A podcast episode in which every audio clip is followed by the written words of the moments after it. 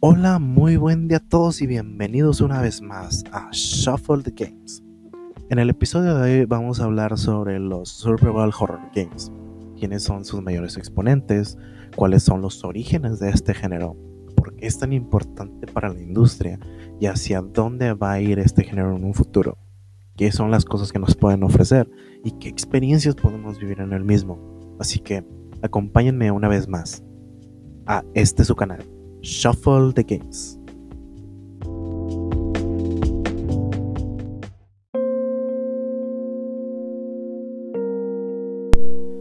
Para poder empezar a hablar sobre los juegos de terror y su target, eh, su público target en especial y los que disfrutan de este género, primero eh, vamos a entrar en contexto sobre qué hace bueno a un juego de terror y qué, qué cosas también lo hacen mal ahora, porque pues hay que ver las dos caras de la moneda.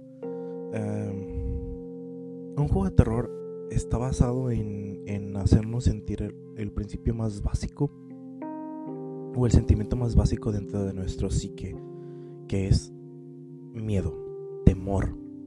Em, y esto no es muy, muy fácil de lograr porque entre más van avanzando los años y, la, y el tiempo, la gente se va llenando de mayor conocimiento.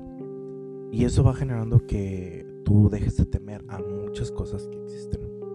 Puesto que el miedo surge de, como lo que dijo alguna vez H.P. Lovecraft en, uno de sus, sus libros, en aquello que el humano no conoce. La, la humanidad, en especial el ser humano, le teme, le teme a lo que no conoce lo desconocido, aquello que no sabe si es real o no. A eso le teme. Eso es el verdadero miedo. El miedo no es eh, eso de que, ay, sí, un, un zombie. No, los fantasmas nos dan miedo porque no sabemos qué son. No sabemos si realmente son fantasmas.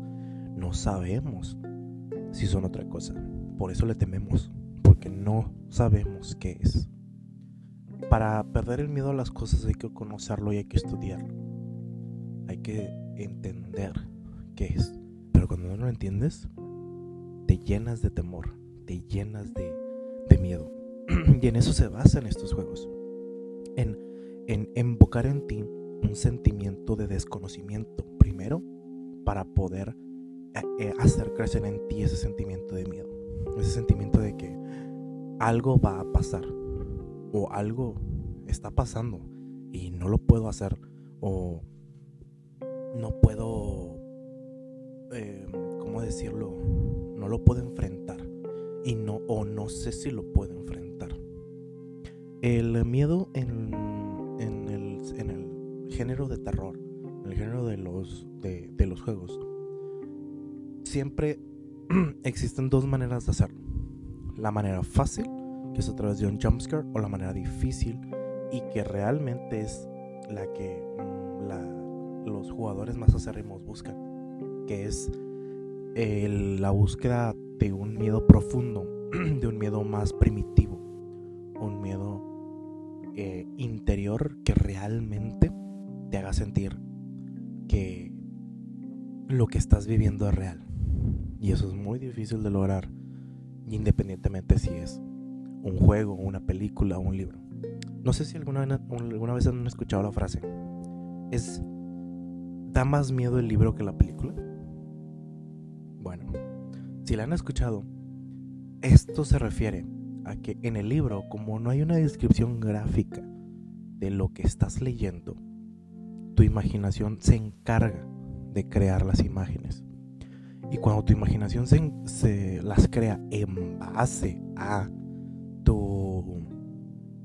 por así decirlo, la manera en que, en que te la describen, ya es cuando deberías de empezar a preocuparte sobre lo que estás viendo. ¿Por qué? o lo que estás leyendo. ¿Por qué? Porque tu imaginación va a empezar a jugarte, eh, a jugar contigo, a traicionarte, a hacer, tal vez algo más grande de lo que realmente es. Y eso es muy importante a la hora de tomar en cuenta cuando estás estudiando los eh, cómo funciona el terror y el miedo en las personas. Es muy importante tener en cuenta este, esta importancia del conocer cómo funciona el miedo para poder saber cuáles son verdaderos representantes del género o buenos representantes. Eh, los juegos de terror hay muchos. Muchos juegos de terror que hay. Y tal vez em, hay más de los que mucha gente quisiera. Porque no hay mucha gente que no es acérrima de este género. Pero el día de hoy vamos a mencionar a sus mejores exponentes. A quienes tal vez fueron los fundadores del género. Y en su mayoría, quienes pueden invocar mejor en ti este sentimiento de miedo.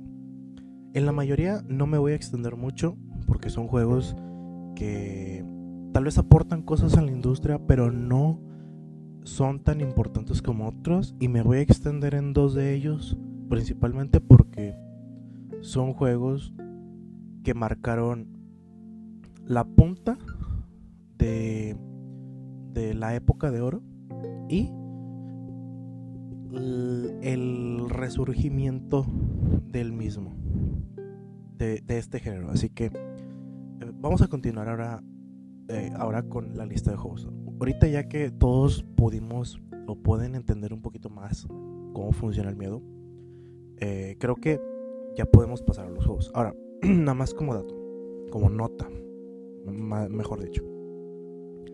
El miedo, las personas que juegan los juegos de terror no son personas que no que carezcan de su sentimiento de, esa de, del temor. No.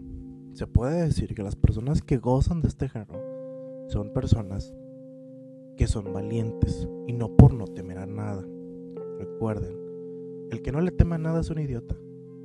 Y el que supera sus miedos ese es el verdadero valiente ese sí es una persona valiente ser valiente significa superar tus miedos y este género es de las mejores representaciones para poder hacerlo.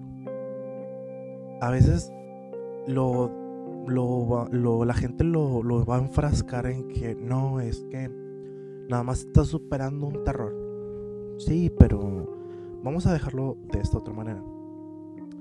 El miedo que está superando esa persona es... Um, ese sentimiento que tiene va a ser muy equivalente a cómo en la vida real va a poder superar situaciones que le den miedo.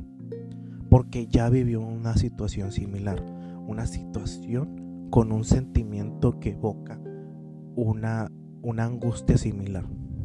Entonces, como ya tiene, ya tiene experiencia en ese ámbito, eh, con ese sentimiento, va a saber cómo lidiar mejor con ellos a veces eh, eh, somos, son, las personas son muy dadas a, que no, este género eh, se inventa nada más para vender cosas o, que, o que no debería de ser tan popular o no saben por qué fue tan popular en ciertos años.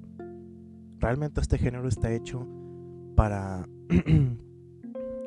sí, como toda empresa, productos para vender, pero también hay que entender que ante la visión de los artistas y la visión psicológica de estos juegos, están muy, muy, son muy útiles a la hora de querer superar eh, obstáculos que tal vez no, están, no sean los mismos en tu vida diaria, pero son lo suficientemente poderosos como para que sientas un miedo similar.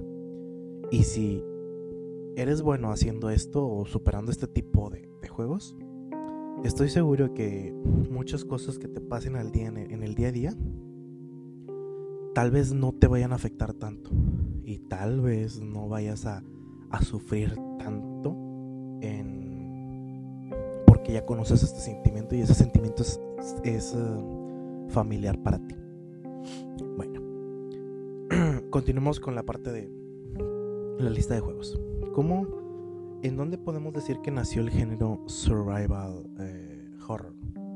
Bueno, el término survival horror nació eh, después de sentó sus bases en el, en el 82 en el Atari a través de un juego llamado The Haunted House. Había un juego igual todavía antes para otra, otra consola mucho más antigua que pegabas una plantilla en, la, en el televisor.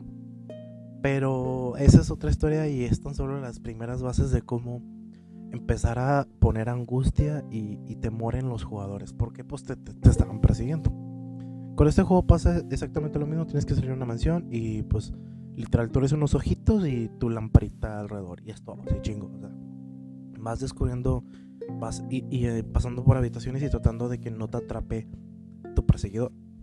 Lo cual tan solo pues lo dejamos como que, bueno, me das las bases para lo que significa entrar o, meterte en el sentimiento de, temor. Ya cuando el género realmente se establece como tal, es cuando sale el primer juego, eh, el juego de Alone in the Dark en el 92.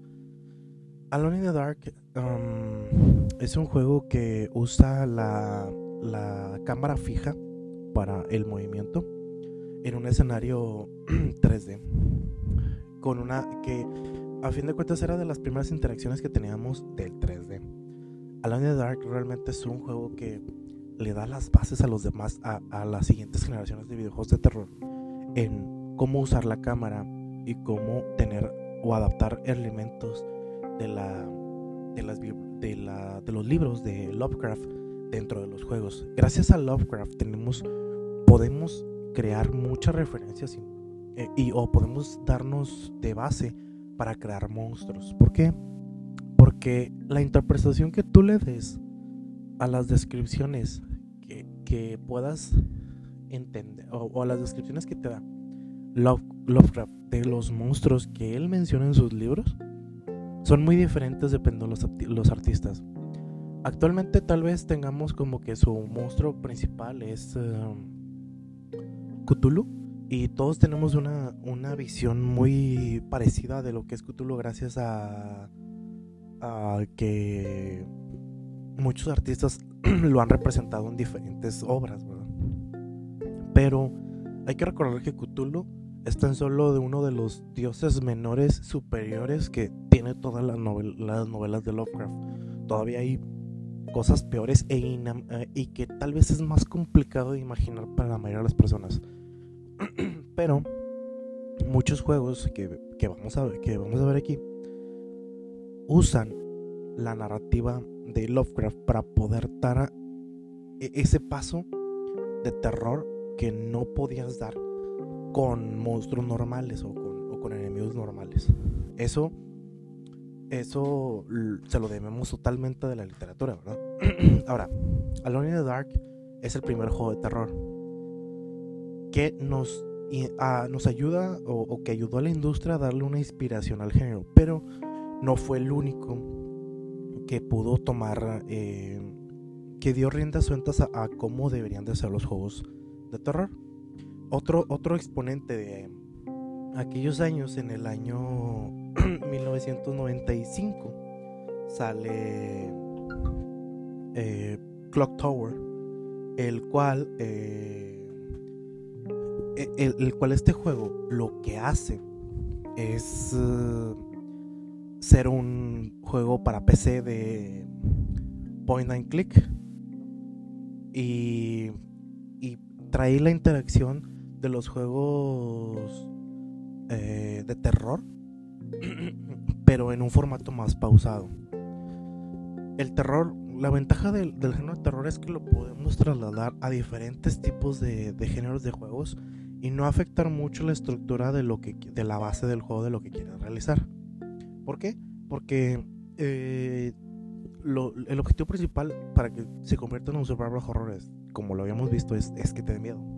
Entonces, Clock Tower toma toda la base de las novelas, eh, de las novelas gráficas. Bueno, no son novelas gráficas, son de, los, de las novelas, de los juegos basados en novelas que están en PC, que son puros killing and points y juegos así de puzzles, y lo transforma y le agrega un elemento de terror donde estás siendo perseguido para poder tener un un escenario un escenario de pues de miedo y de terror, ¿verdad? Entonces es una es una gran una gran adición a los medios. Si tal vez el mundo no conozca el género point and click eh, dentro de los videojuegos, son juegos, la mayoría de ellos son viejitos. Eh, tuvieron un resurgimiento en los móviles cuando empezaban las, las pantallas touchscreen, pero básicamente es mover el cursor y presionar en cosas de la pantalla. Hay un juego eh, que, se, que, es un, es un point and click en famosillo de, de misterio que tuvo Android y iOS hace unos años que se llama The Room. Entonces, eh, para los que lo hayan jugado ya pueden ubicar más o menos cómo es este tipo de, género. Y que, el, y que ese tipo de género pueda experimentar el terror, ese es un gran logro para, para Clock Tower. Ahora, ya pasándonos a exponentes más directos del género de terror, tenemos donde ya fue el boom y donde empieza la época dorada de los juegos de terror es con Resident Evil. Resident Evil original lanzado en 1996 em, es la primera interacción y la primera experiencia importante sobre, sobre el terror. Tal vez no está pulida porque es la primera interacción y porque eh, todavía eh, eh, no se popularizan los, jumps, los jumpscares, pero el juego usa, los usa eh, trata de usar lo máximo que puede la invitación a su favor para, para tú, estar tensionado, pero no es ni por asomo lo mejor de esta época. Es uno de los grandes inicios. Si lo puedes llegar a jugar, juégalo, porque ahorita está disponible una versión remake en Switch y creo que también en Play 4. Eh, yo jugué su versión original, pero la que hicieron para Nintendo DS fue una gran experiencia a pesar de que pues, estabas jugando con los gráficos originales de la Play 1. Entonces, es un gran juego. Es, es complicado, sí, es un poquito difícil, pero es un muy, muy buen juego. Y para los que realmente no quieran vivir una experiencia de terror tan, tan intensa, es como que un, punto de equilibrio perfecto para poder iniciar en este género. Ya brincándonos a lo que, lo que ya tomamos como materia de esto es un juego de terror puro y duro, donde realmente vas a vivir una experiencia de terror, es con Silent Hill. Tal vez no el primero, porque el primero también tiene sus fallos. Tiene, tiene fallos como todo, todo producto que, que inicia. Pero, por primera vez en la industria, la música cobra una gran importancia dentro del juego. Silent Hill tuvo un gran compositor dentro de, dentro de su música. Tuvo, tuvo al, al maestro,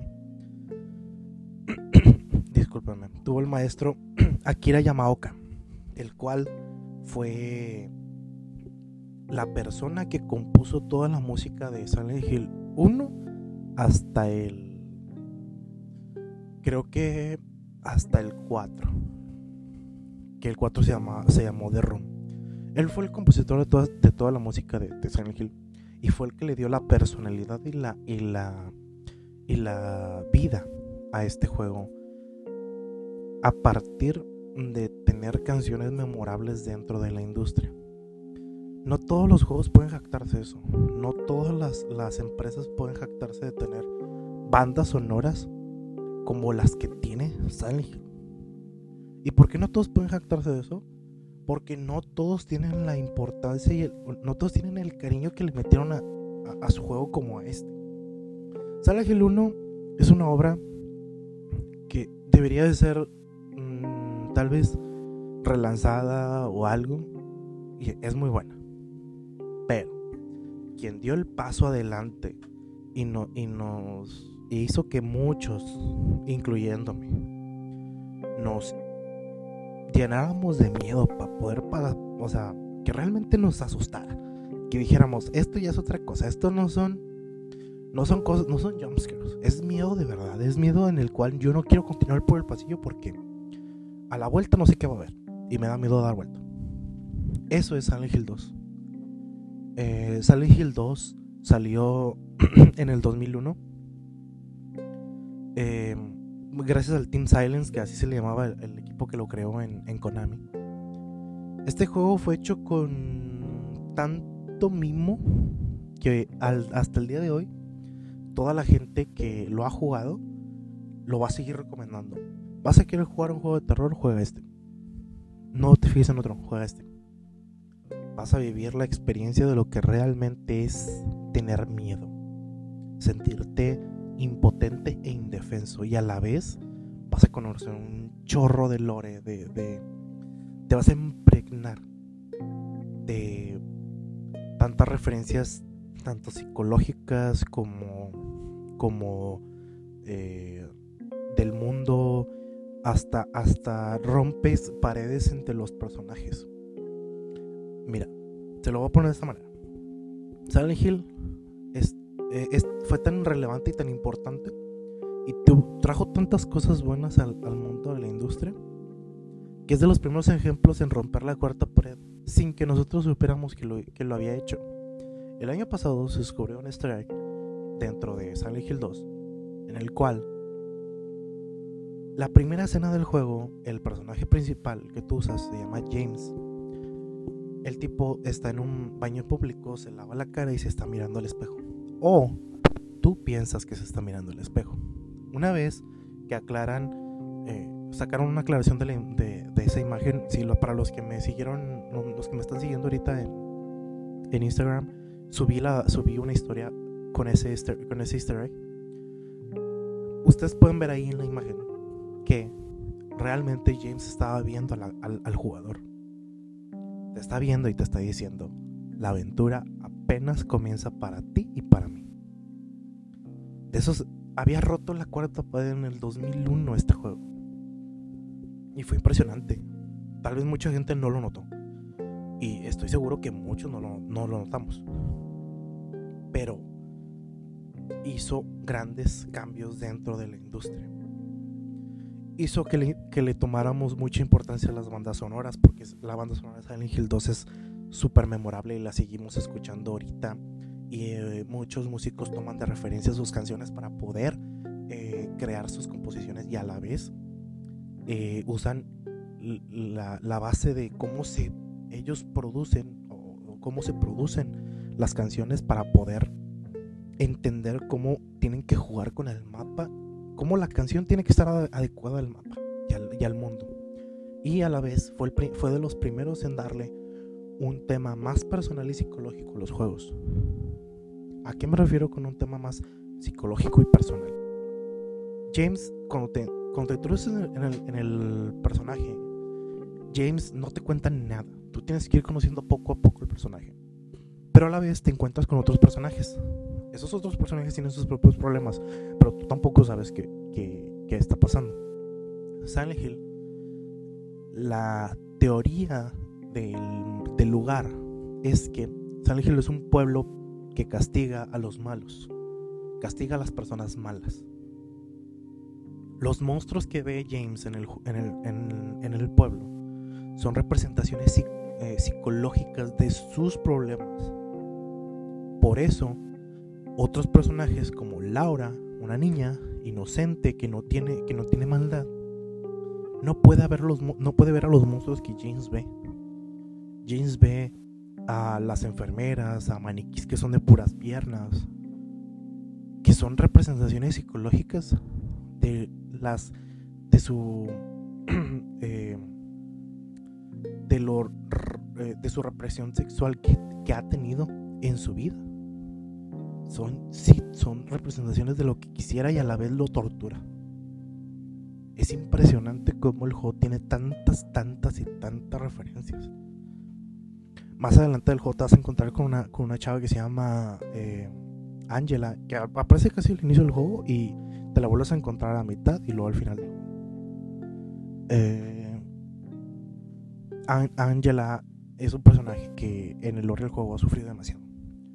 De niña eh, violada por su padre, entonces tiene muchos, muchos traumas y problemas para saber si realmente quién es ella, por qué la trataron así. Y cuando llegas a, a su arco de historia en el juego, Dios mío, el, el boss que tienes que vencer es horrible una vez que te das cuenta que es. Al principio parece un cuadro con patas, todo deforme. Y después te das cuenta que no. Es la manera en que Ángela veía a su padre. Porque es una cama. Y arriba tiene unas sábanas hechas unas bolas. Que representan la vez, todas las veces que ella fue violada. Así es como ella veía a su padre. Entonces, ¿entienden la complejidad psicológica que tiene este juego?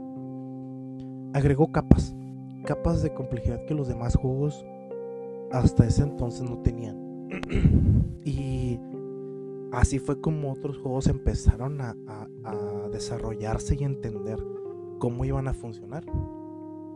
Otro juego que incluye muchas de estas referencias psicológicas o que, o que realmente las usa a su favor eh, se llama Spec, Ops The Line. Es un juego de guerra, que es un juego de. es un shooter. Se lo recomiendo bastante porque es un juego que merecía más. No sé por qué le fue, le fue tan mal, pero merecía más. Es un juego que bebe de todas estas referencias psicológicas para poder desarrollar sus personajes y los conflictos que hay en el mundo.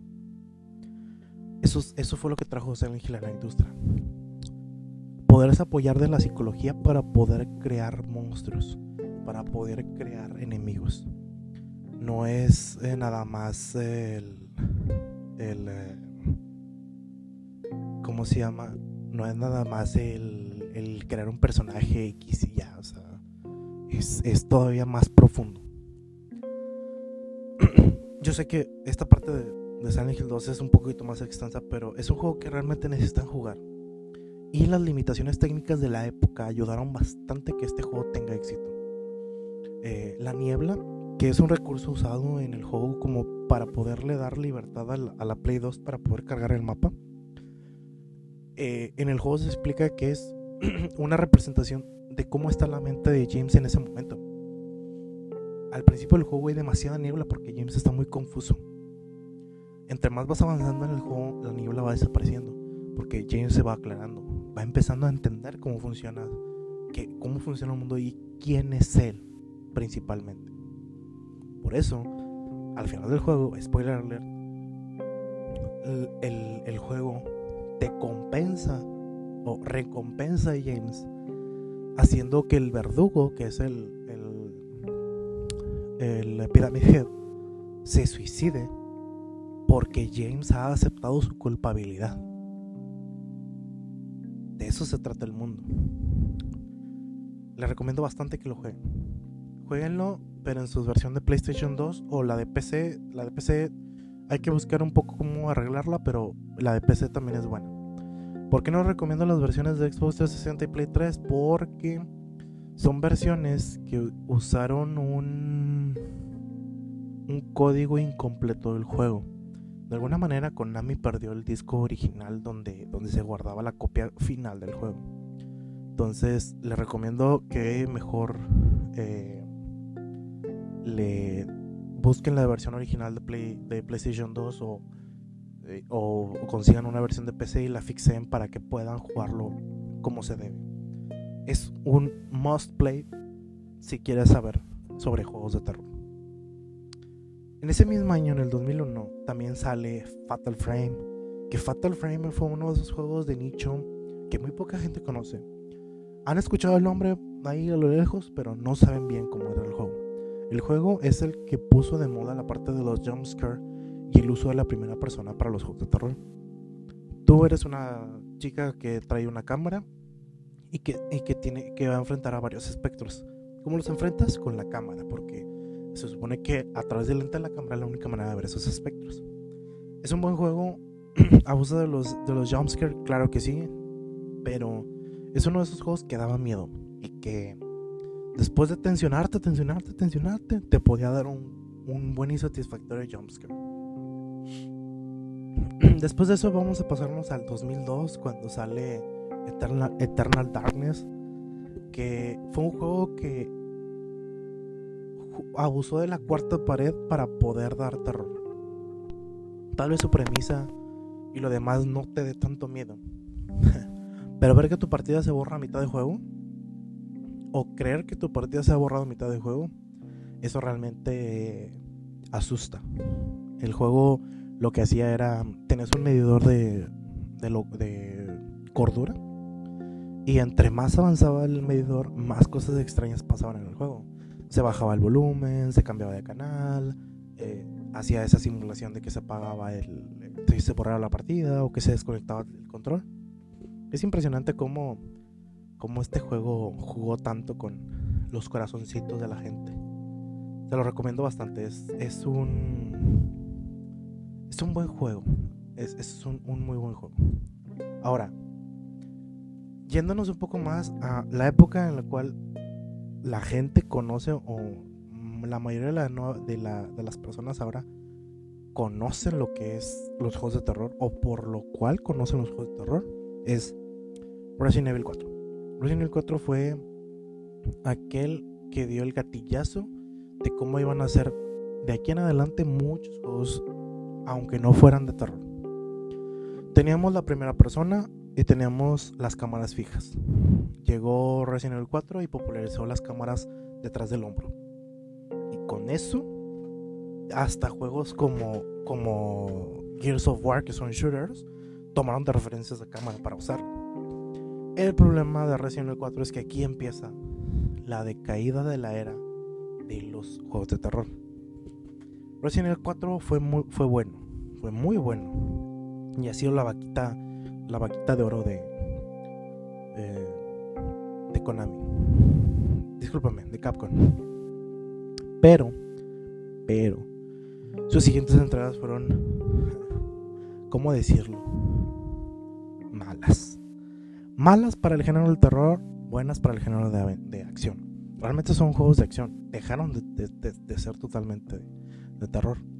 Pero tomando las bases de cómo se jugaba Resident Evil 4 y tomando las bases del terror psicológico de Silent Hill, en el 2008 nace un juego que nos dio esperanza a todos de que así podrían evolucionar los juegos de terror.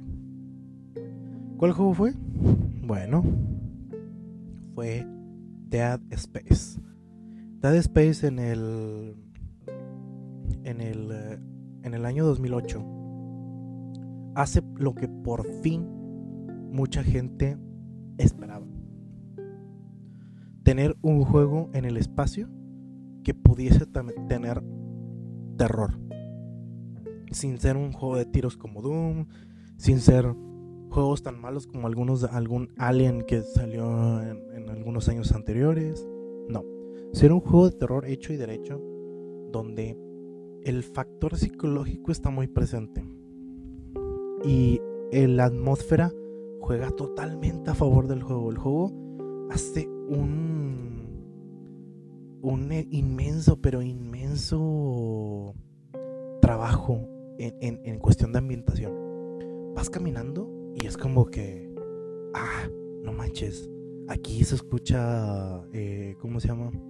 Se escuchan pasos y vas caminando y pasa, se cae un, tubo y, vas caminando y escuchas que rascan las paredes o que se mueven a través de tuberías. Eso, eso ayudó bastante, ayudó bastante y este juego es, es una maravilla en cuestión técnica y, y de sonido. Visualmente es muy bonito, todavía hasta, el día de hoy se conserva muy bien visualmente, pero todavía es mejor en su apartado sonoro. El apartado sonoro de Space, Space es, es ideal, es, es casi tan bueno o hasta cierto punto un poquito mejor que el de, que el de Silent Hill 2. Tal vez Silent Hill 2 destaca en música, pero en apartado técnico Dead Space hace un trabajo demasiado bueno. Tal vez sus, sus, secuelas ya no fueron tan bien atraídas o tan bien recibidas por la gente. Pero Dead Space hizo lo que no se habían atrevido antes. Que la canción de Estrellita, ¿dónde estás? te dice miedo.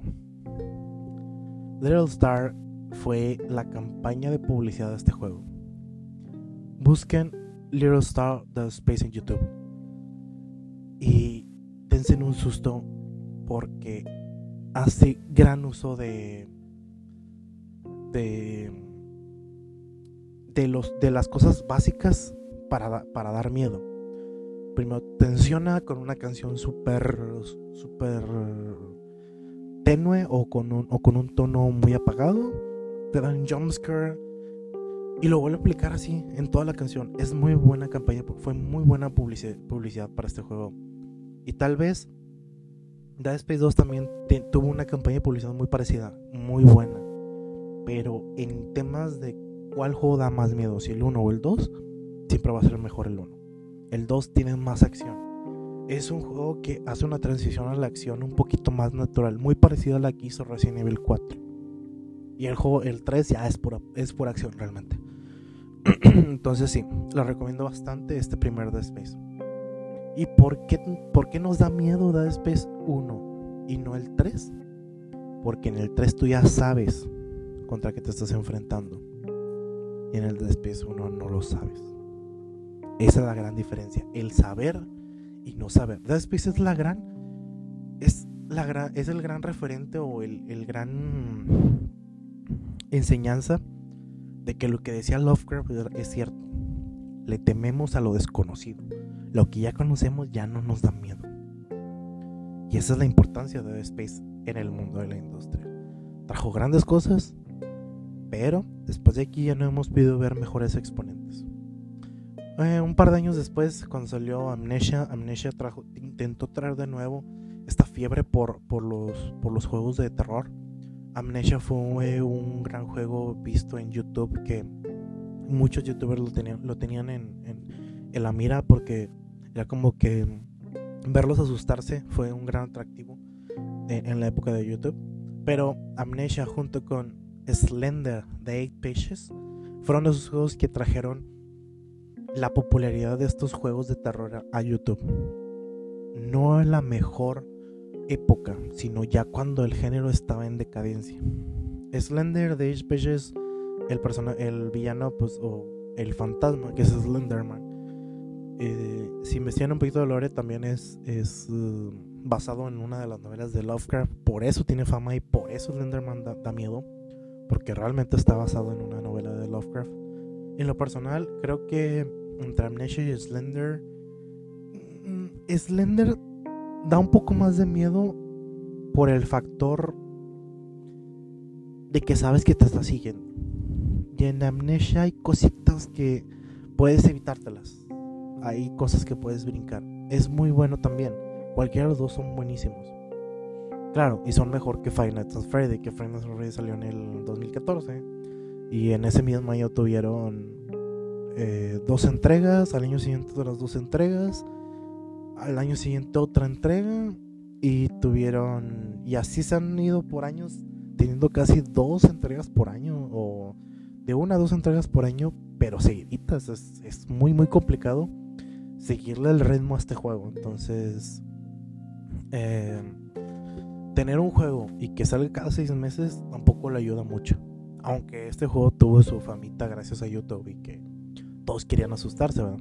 pero este tipo de terror en el cual tú te sientes indefenso porque no tienes un arma con que defenderte, es donde el género ya empieza a perder sus raíces. En Silent Hill sí tenías armas, pero eran escasas y, eh, juegan mucho con la, el raciocinio de tus, de, de tus armas. El juego que lo volvió a traer al mapa, ese tipo de, de, jugabilidad, pero ahora lo trasladó a la primera persona y volvió a usar una franquicia famosa para poder pegar fue Alien Insolation, basado en, en una historia original de la primera película. Alien Insolation hace un gran trabajo en, en cuestión de miedo. Eh, lo voy a estar streameando en, en, el canal de Twitch, así que síganme en Twitch. Eh, estoy como, como Shuffle 1002, entonces síganme por ahí y van a ver que, que lo, voy a estar streamiendo. También síganme en mis redes sociales que es Shuffle the Games. Estoy ahorita en Instagram. Síganme y ahí voy a estar subiendo contenido de, todos, de todo esto.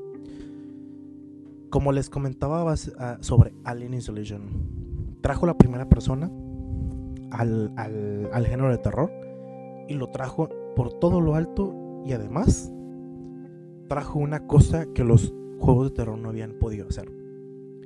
Cargar una inteligencia artificial que aprendiese de lo que estuvieses haciendo.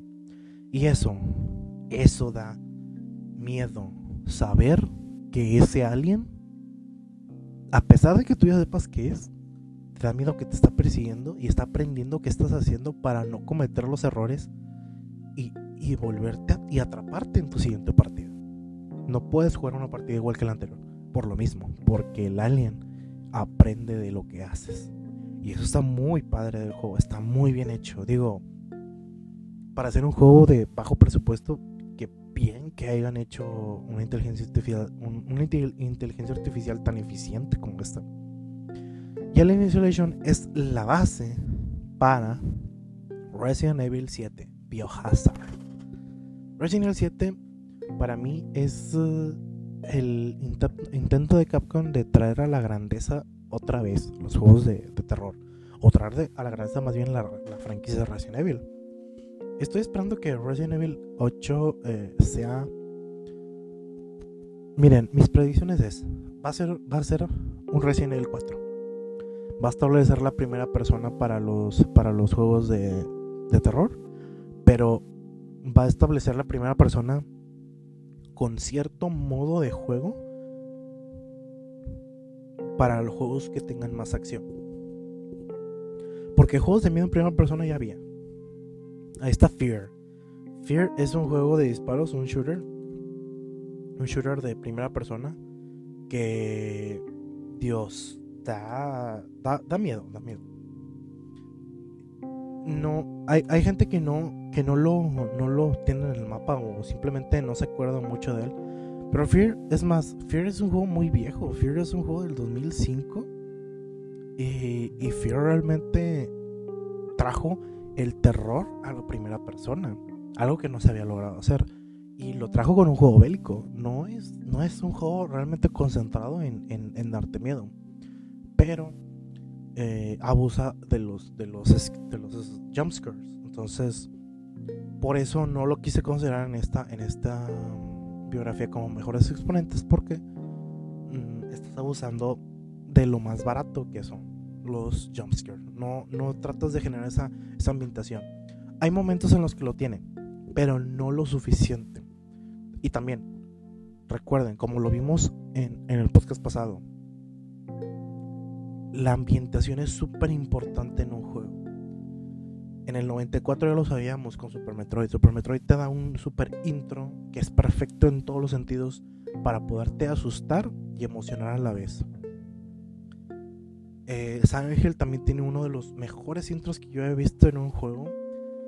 Que tal vez sea un intro con una canción, pero da un chorro de, entrada y hasta te spoilea el final en, en, esa, en esa introducción. Sin que tú lo sepas, sin que tú lo sepas, te spoilea el final.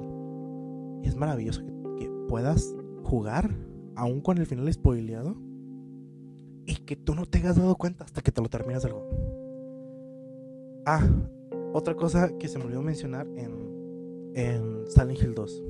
Silent Hill 2 trajo los multifinales a los juegos. Eso ya lo había traído el Silent Hill original, pero Silent Hill 2 trajo 7, trajo un chorro de, multifinales diferentes. Eso se usa en bastantes juegos actualmente, tener multifinales muchos géneros lo, usan, en especial los RPGs. Pero em, tal vez son cosas que los, los juegos de terror ahorita están olvidando.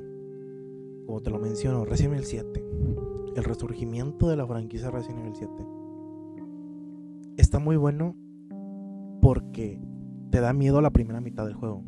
La segunda mitad agarramos todo como si fuera un Resident Evil original tiene acción, tiene mucha acción. Pero es bueno, es un buen juego, se lo recomiendo que lo jueguen, está, está bien.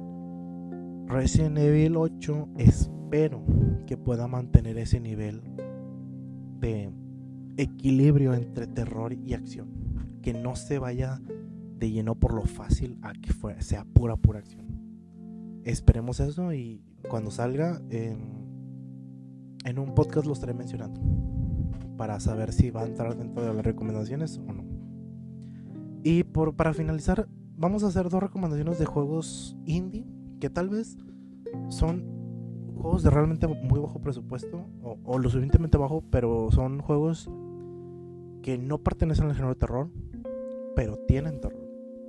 Entre ellos está Inside, que es un jueguito de puzzle, es un puzzle platform game, igual que Limbo. Limbo son dos jueguitos que toman que beben de las partes de la parte del aspecto psicológico. Limbo ah, bebe mucho de la parte psicológica y Inside es una crítica social. Pero toman elementos de terror para poder hacer que, tu, que el juego tenga gran relevancia y, sea, importante.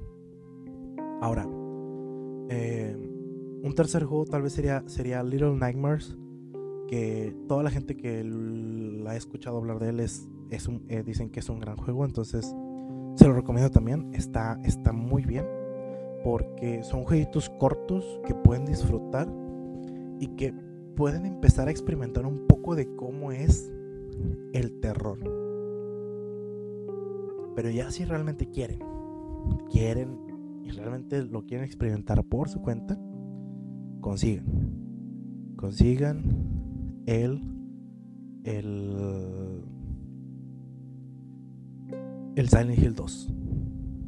Porque no pudimos tener Silent Hills, que era un juego que iba a, que iba a salir desarrollado por Hideo Kojima y Guillermo del Toro. Ahí la herramienta principal era Guillermo del Toro su imaginación y su mente para crear películas de terror es única.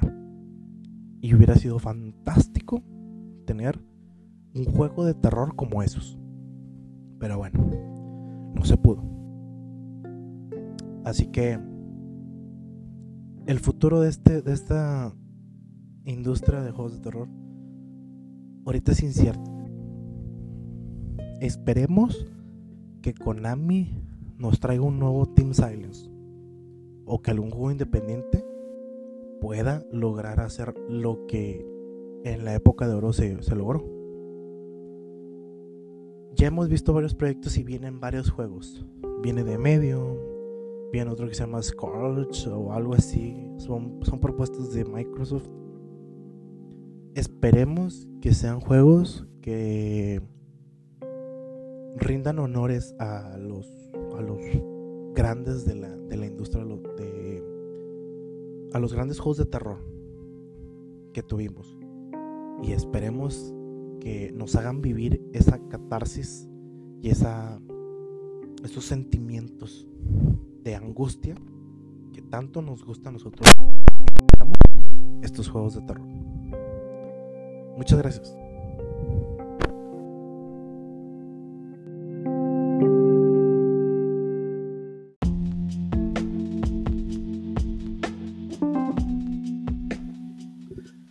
Bueno, muchísimas gracias a todos. Eh, si llegaron hasta esta parte del, podcast, espero que, se que lo hayan disfrutado. Como les mencioné dentro del podcast, si pueden jugar alguno de los mencionados, sé que se van a divertir, sé que van a, vivir una experiencia nueva si no están acostumbrados a esto. Y si son amantes del terror y no, no han jugado alguno de estos, se los recomiendo bastante que lo jueguen. Sin más, nos vemos la próxima semana en otro episodio de Shuffle the Games. Muchas gracias a todos.